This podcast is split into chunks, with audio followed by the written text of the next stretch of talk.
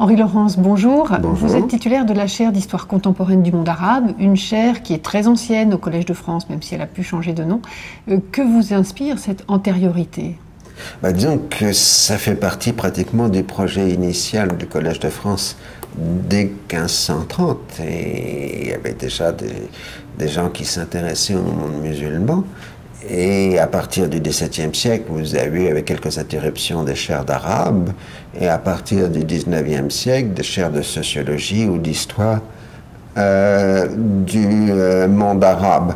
Et j'essaye d'être euh, dans la continuation de ces grands monsieur qui ont joué un rôle important. C'est ici au Collège de France, au début du XVIIIe siècle, vers 1707 à peu près, qu'Antoine Galland a commencé la traduction euh, des Mille et une nuits. Il a bouleversé tout l'imaginaire occidental. Et à partir de cette idée que la culture arabe d'abord, et puis les Arabes eux-mêmes ensuite, sont entrés dans notre société à partir du XVIIe ou du XVIIIe siècle. Autrement dit, nous avons une part de nous qui est une part euh, liée à la culture arabe.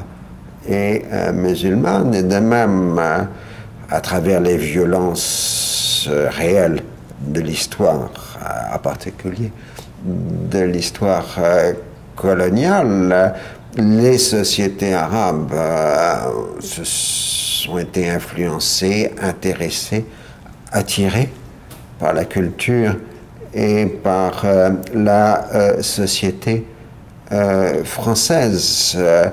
quelque part, il m'a toujours semblé que la culture française et la culture arabe étaient entrées en vibration commune et depuis une époque qui n'est pas récente.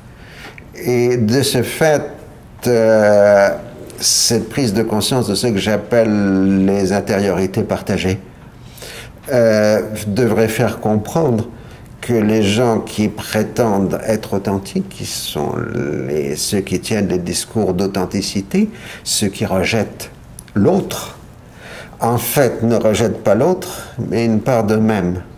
Euh, c'est-à-dire euh, ceux qui, au nom d'une authenticité arabe ou islamique, rejettent la culture occidentale dans le monde arabe ou musulman, se condamnent eux-mêmes parce qu'ils ont une part de culture occidentale euh, chez eux et de même euh, dans notre propre pays. Euh, ceux qui sont dans des discours qu'on peut qualifier de xénophobes, ils croient s'attaquer à l'autre, mais ils s'attaquent en réalité à eux-mêmes.